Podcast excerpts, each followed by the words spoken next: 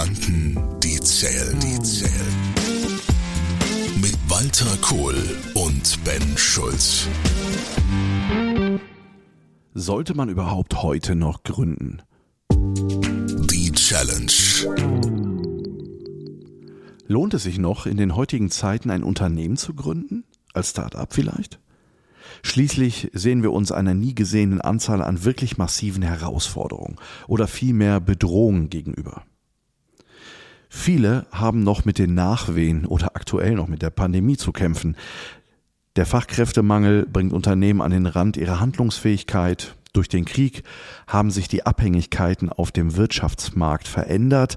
Lieferketten sind unzuverlässig. Von den hohen Strom- und Energiepreisen mal ganz zu schweigen die man sich erstmal leisten muss. Die Zahl der Gründungen nimmt massiv ab. Seit 2004 hat sich die Gründungsquote mehr als halbiert. Aber sind wir mal ehrlich, gerade Start-ups sind Innovationstreiber Nummer eins und können den digitalen Wandel massiv voranbringen. Und genau diesen Schub brauchen wir in schwierigen Zeiten. Da ist es mehr als berechtigt, diese Frage zu stellen, sollte man heute noch gründen unter den aktuellen Bedingungen. Die Analyse. Ich kann dir eine kurze Antwort geben. Ja. Das wird jetzt eine ganz kurze Folge. ja, nein, äh, ich kann das deshalb sagen, weil ich aktuell in zwei Startups als ja, Begleiter, Berater, Investor, wie auch immer dabei bin und ähm, auch mit einer Reihe von jungen Leuten, also unter 30 meine ich damit, im Gespräch bin nach dem Motto, Walter, was meinst du, sollte ich das machen? Sollte ich meinen Job, der ja gut ist, aufgeben? Und, und, und.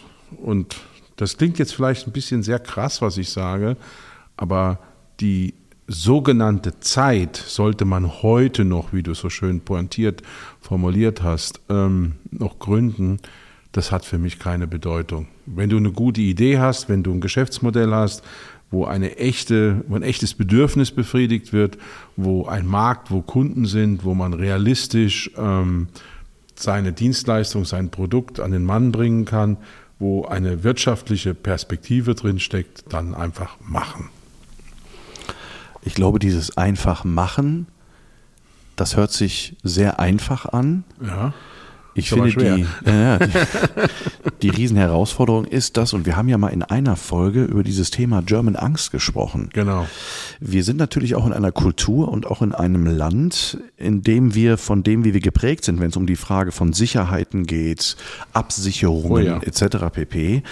Das ist ja auch ein absolutes Hindernis, sage ich mal. Das sind Hindernisse, plural also Mehrzahl, ne? Also ja, ja. sind Hindernisse, ähm, um heute eigentlich äh, in die Gründung zu gehen oder auch mit einer Idee einfach auf den Markt zu gehen, weil auch, weil wir auch von unserer Kultur, von der Gesellschaft auch so geprägt sind, äh, dass wir eigentlich in diese Unsicherheit bitte nicht reinlaufen sollten. Ja, da gibt es verschiedene Beispiele oder verschiedene Aspekte. Das eine ist natürlich das deutsche Insolvenzrecht weil wenn du als Gründer dann eben scheitern solltest und eine Insolvenz hinlegst, dann ist das ja, ja fast schon ein Brandmal fürs Leben, mhm. was absurd ist in meinen Augen. Das zweite Thema ist Beteiligung. Also wenn du eine Firma neu gründest, dann hängst du ja im üblicherweise im alten GmbH-Gesetz, alt deshalb, weil das Gesetz uralt ist, drin. Und du kannst nicht vernünftig Mitarbeiter beteiligen. Ist mhm. ganz, ganz schwer.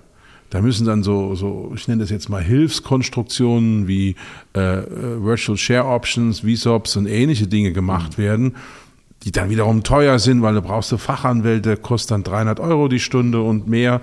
Also der Staat tut nichts, um eine Gründerrampe zu bauen in dem Sinne. Ne? Also die Rahmenbedingungen sind da ganz schwer. Das gleiche siehst du bei den Banken. Äh, ich weiß noch, wie wir gegründet haben. Äh, das Thema Banken war also absolut schlimm. Und ich erinnere mich an ein Gespräch bei der Bürgschaftsbank Hessen in Wiesbaden, wo ich am Anfang unsere Automotive-Idee vorgestellt hat. Und die haben dann nur höflich gelächelt und haben gesagt, Herr Kohl, äh, das war jetzt alles sehr nett, aber äh, vergessen Sie es. Und dann habe ich nur gesagt, wir sehen uns wieder. Und ein paar Jahre später haben die gleichen Leute mich angerufen, ob ich auf einer IHK-Tagung dann als Korea-Spezialist auftrete. Also dieses, man muss es den Leuten erst wirklich hardcore beweisen, ist natürlich schon eine gewaltige Problematik. Aber was denkst du darüber? Es wird ja so oft behauptet, dass äh, wir hier in Deutschland und unsere Politik behauptet das ja eigentlich in Anführungsstrichen ein Gründerland seien, in dem das ja eigentlich doch so easy ist. Und ich sag mal, wenn wir in die Medien gucken, ich sage ja nur mal so eine Sendung wie äh, die Höhle der Löwen, ne, da sind wird mit Beteiligung und mit Gründung und Innovation und es wird ja suggeriert eigentlich, das ist doch eigentlich einfach.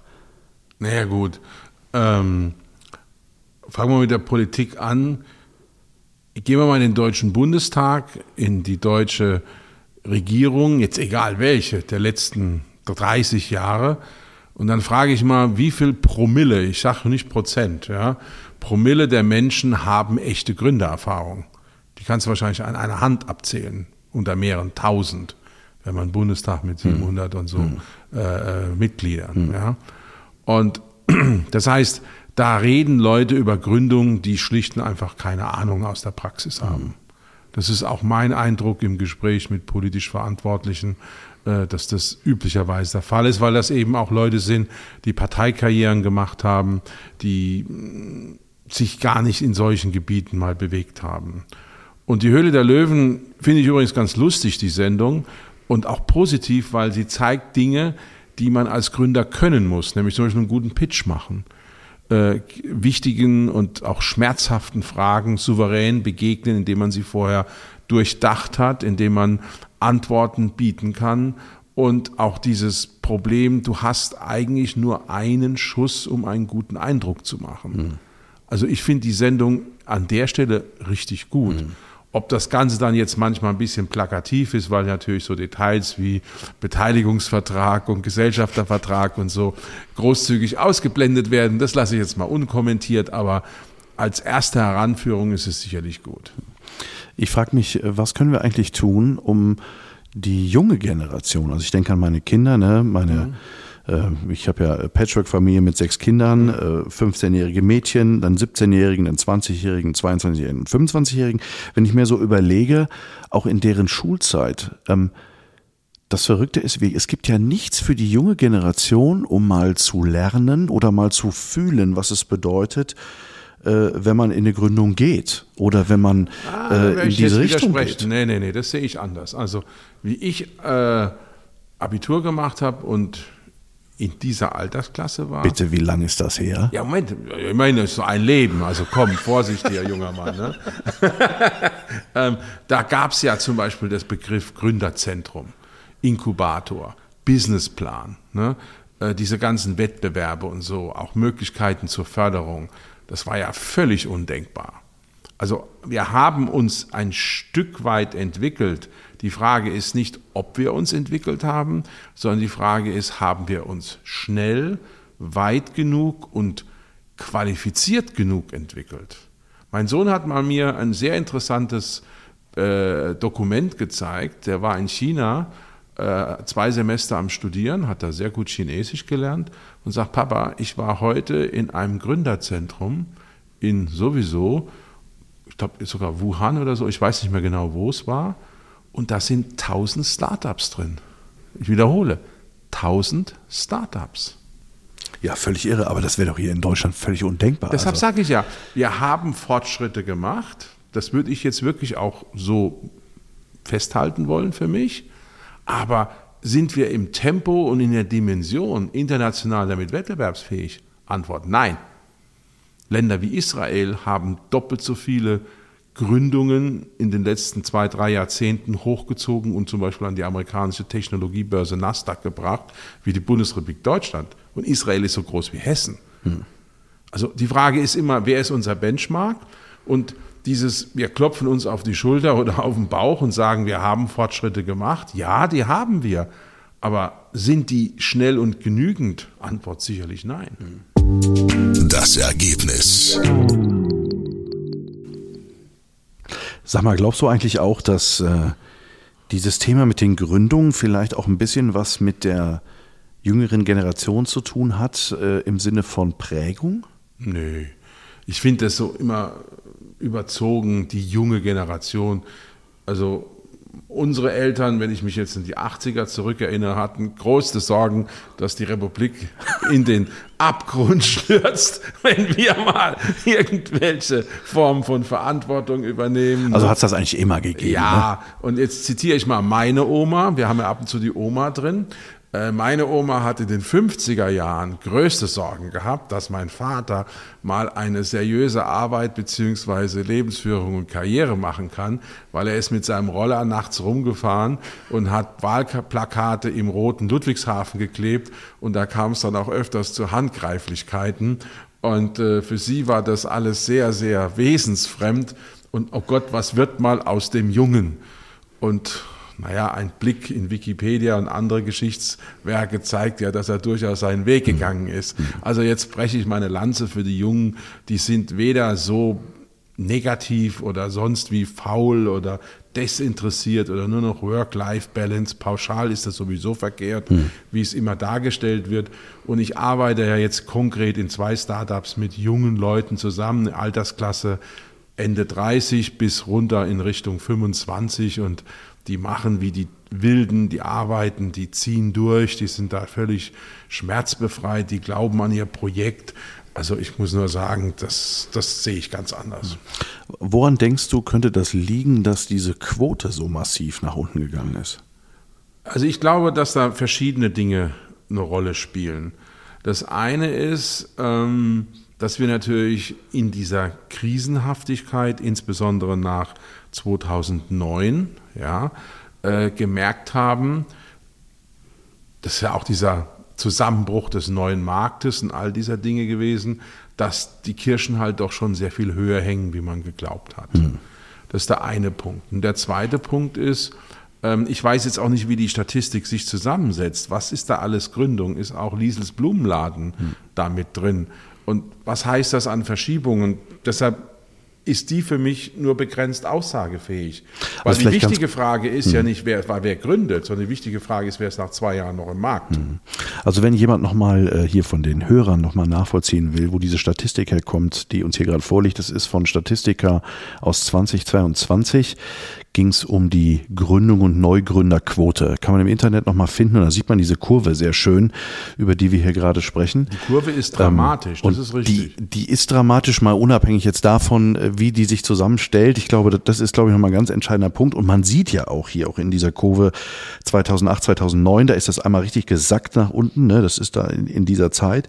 Interessanterweise ist in den Bombenjahren, wenn ich mir überlege, ne? also zwischen 2014 und 2017, 18, also auch vor der Pandemie, die ja eigentlich, und das weiß ich von vielen Unternehmern, die sagen, wir haben da äh, super Zeiten gehabt, da ist die Quote nochmal gesagt, richtig massiv, ähm, äh, auch hier in dieser Zeit. Und äh, es ist schon spannend zu beobachten und man sich schon die Frage stellt, was könnten wir auch tun, vielleicht auch an, auch wir auch als Unternehmer, um dieses Thema ähm, der Gründungen und auch ähm, die, diesen, dieses Mut machen, dort reinzugehen und, und äh, sich trauen, auch äh, vielleicht auch in schwierigen Zeiten. Ich glaube ja nach wie vor, dass auch die Zeiten, die wir aktuell sind, ich glaube, es war, ich sag das mal, von dem, wie leicht es heute ist, ja eigentlich eine Gründung zu machen.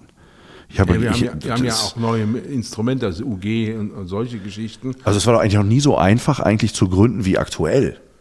Jein, würde ich sagen. Es war, in einigen Bereichen ist es einfacher geworden, aber dieses Thema Umgang mit dem Risiko, da hat sich für mich, also in der, sagen wir mal, gesellschaftlichen Wahrnehmung im Diskurs nicht viel geändert. Und ich würde mal behaupten, die meisten Eltern würden einem 25, 30, 35-Jährigen, der dann sagt, Papa, Mama, ich habe jetzt eine Idee mit einer Gründung, könnt ihr mir 20.000 Euro dafür geben, dann würden die erstmal dreimal mit der Luft schnappen. Weil es halt noch so drin ist. Also das hat sich meiner, für meine Begriffe nicht verändert. Es ist auch nicht die Aufgabe von Unternehmern, das aktiv zu machen. Es sei denn, und jetzt qualifiziere ich meine Aussage, dass ein Unternehmer sagt, in meinem Geschäftsmodell mhm. habe ich Untergründungen drin. Mhm. Weil ich kann ja mir durchaus überlegen, und da sind wir wieder auch bei so Themen wie Fachkräftemangel, zu sagen, ich habe fünf Themen, warum mache ich nicht ein Thema mit einer Tochtergesellschaft, wo ich mir Gründer mit reinhole, mhm. wo ich Infrastruktur, Finanzierung, auch Erfahrung zur Verfügung stelle, nicht alles selber machen muss und dadurch sozusagen ein Ökosystem anfange zu bauen. Mhm. Also dieses 0-1, ich muss 100% Angestellter sein und dann kommt der Bruch und ich bin dann nur noch Unternehmer, kann man ja auch auflösen. Hm. Oder ein anderes Beispiel ist Arztpraxen. Wir haben ja jetzt einen Zustand, dass in Deutschland über 50 Prozent der Medizinabsolventen Absolventinnen sind. Das heißt, dieses klassische niedergelassene Arztmodell wird immer schwieriger.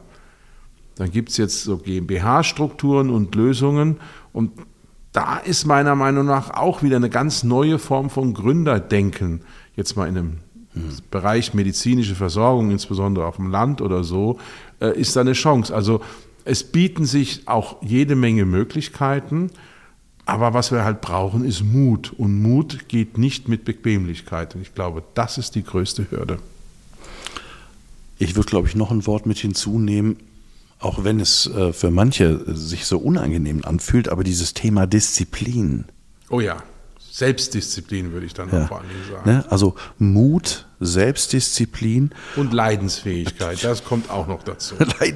Gut, äh, in Neudeutsch würde man sagen Resilienz. Ne? ja, so aber ich bin jetzt altdeutsch und sage Leidensfähigkeit, ja. weil das ist das Thema. Du musst Ausdauersportler sein. Ne? Du wirst auch kein guter Marathonläufer oder Radrennfahrer, wenn du beim ersten Zwicken sofort aufhörst. Und ein Unternehmer ist ein Langstreckensportler.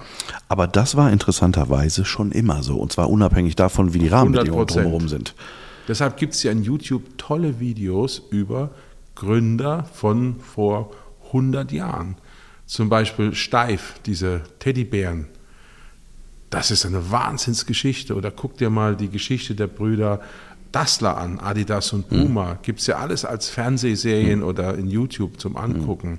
Und wenn du diese äh, Sachen dir anguckst, dann siehst du, dass vor 50, 70, 100, wie viel Jahren äh, auch enorme Hürden waren. Mhm. Also Margarete Steif zum Beispiel wurde als Frau überhaupt nicht zugelassen zu einem Gespräch mit einer Bank. Mhm. Ja, die hatte und dann auch noch eine Behinderung und also unglaublich, was mhm. es alles an Themen gab.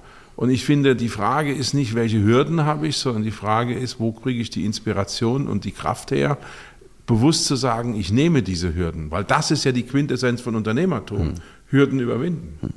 Also Fazit zu dem Thema, es lohnt sich zu gründen und äh, vor allen Dingen auch Menschen darin zu ermutigen, das zu tun. Und es braucht wie in jeder, in jeder Epoche, in jeder Zeitepoche, es braucht Mut, es braucht Disziplin, es braucht Ausdauer, aber am Ende. Sag doch auch noch Leidensfähigkeit. Leidensfähigkeit, ich sag nochmal das Wort Leidensfähigkeit. Und das Ergebnis ist, ja, es lohnt sich. Kohl und Schulz. Gedanken, die zählen, zählen. Walter Kohl und Ben Schulz.